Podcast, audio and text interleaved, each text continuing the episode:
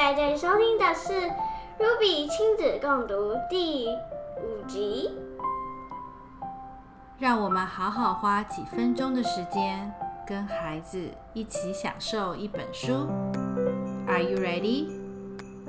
Let's read together.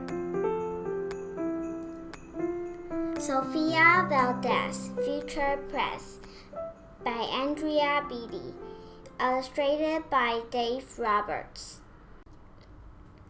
Sofia was a baby who got things done, helping her family before she turned one.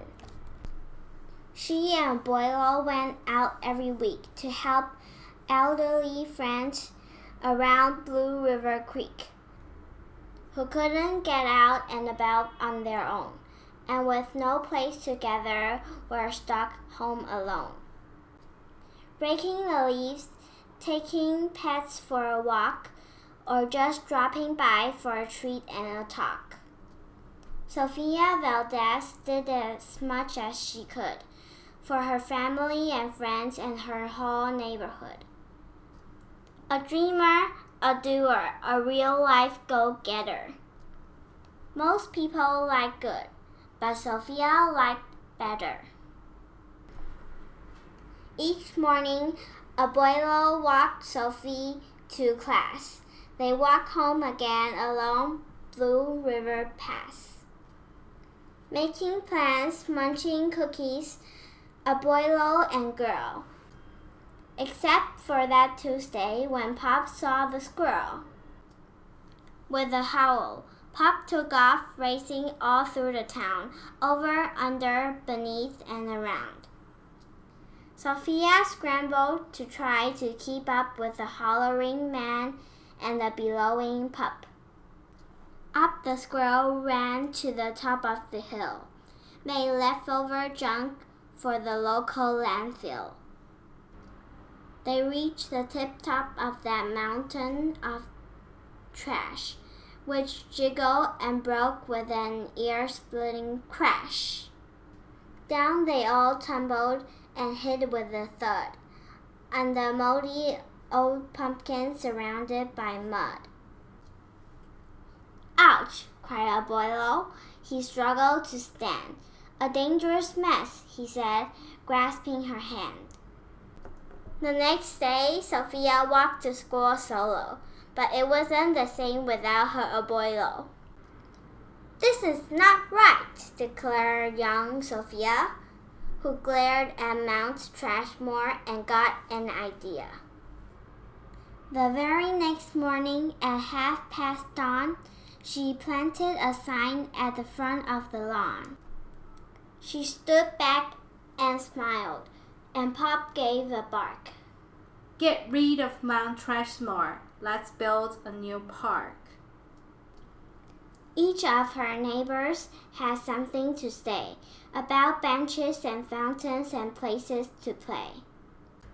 Meeting spots, gardens, a basket for bees, a rubber duck pond, and a kiosk for cheese. She drew every thought on her map of the park, which was perfectly perfect by a quarter till dark. She drifted to sleep in her soft, cozy bed. Then, bam! She woke up when a thought smacked her head. Her heart skipped a beat as she realized each one of her neighbors had said, Let me know when it's done. They all thought Sofia could build it alone, but how could one girl do so much on her own? The weight of that thought made her tender heart ache. As night thunder growled, and she lay wide awake. Then dawn brought a storm, and the gloomy sky wept, and the heartsick Sofia finally slept. A Abuelo baked cookie when Sophie got up. He gave her a bagful and sneaked one to Pop. He blinked back a tear as he hugged his Sofia. For courage, he whispered, Ti amo, ma vida. Sofia's knees wobbled. She felt weak inside. She looked at his ankle and quite nearly cried. Though she didn't feel brave or courageous at all, Sofia Valdez went to face City Hall. The mayor's office sent her to room 401, the Blue River Creek Department of Fun, which sent her downstairs to room 302, the office of dog puns and cruel things to do, to the office of monkeys, the Department of Cheese, the division of fountains and meetings and bees then down to the basement, so musty and cramped, where all the town's paper were sorted and stamped. And that's where the clerk said what no one else did. You can't build a new park, you're only a kid. The words smacked Sofia deep down in her heart. Her plan was kiboshed before it could start. I think, said Sofia, I think that law's wrong. Her second grade voice didn't sound very strong. The clerk said, Clearly, it cannot be done. Do you have any questions? Sofia said, One. If you were me, and if I was you, and he was your grandpa, what would you do? I, well, said the clerk. Then she said nothing at all. She thought and she thought. Then she sent out a call to every employee throughout City Hall. The entire government of Blue River Creek crammed into the office to hear Sophie speak. But her words jumbled up and her cheeks turned bright red as a dozen emotions rushed to her head. Her heart beat so loudly she thought it would crack. The crowd leaned in closer. Sofia leaned back. Then her arm brushed the edge of the old cookie sack. And that was the moment when Sofia first knew being brave means doing the things you must do. Though your heart cracks with fear, though you're just in grade two. She took a deep breath, looked the mayor in the eye, and though her knees wobbled, she held her head high. Sofia started talking. She spelled out her plan and why it all mattered and how it began.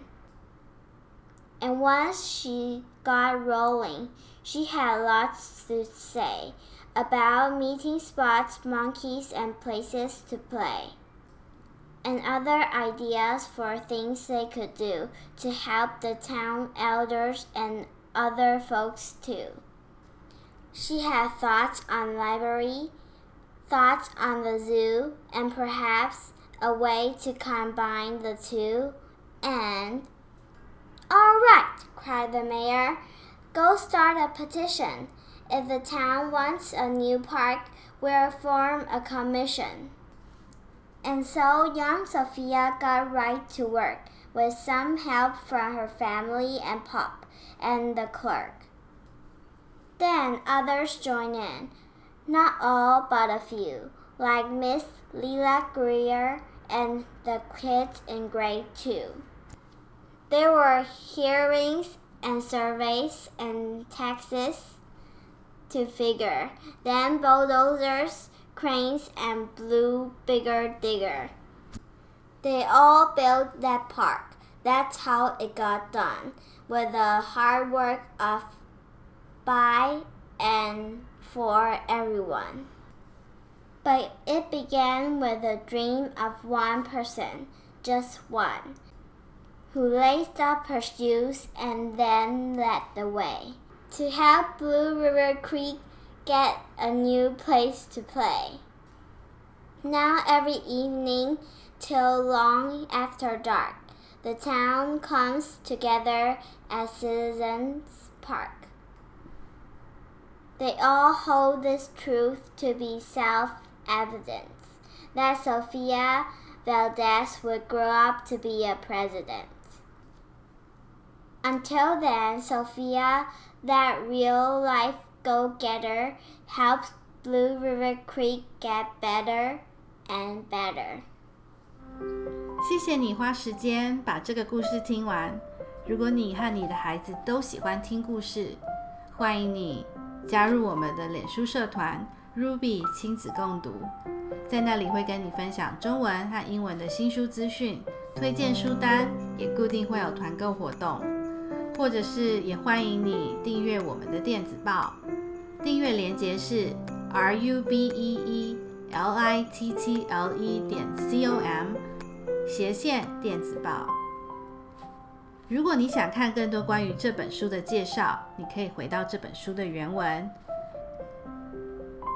有一种陪伴叫共读，为孩子读一本书，让他知道你爱他；为自己读一本书，不忘我们的初衷。今天就分享到这里，下次再一起共读。See you next time，拜拜。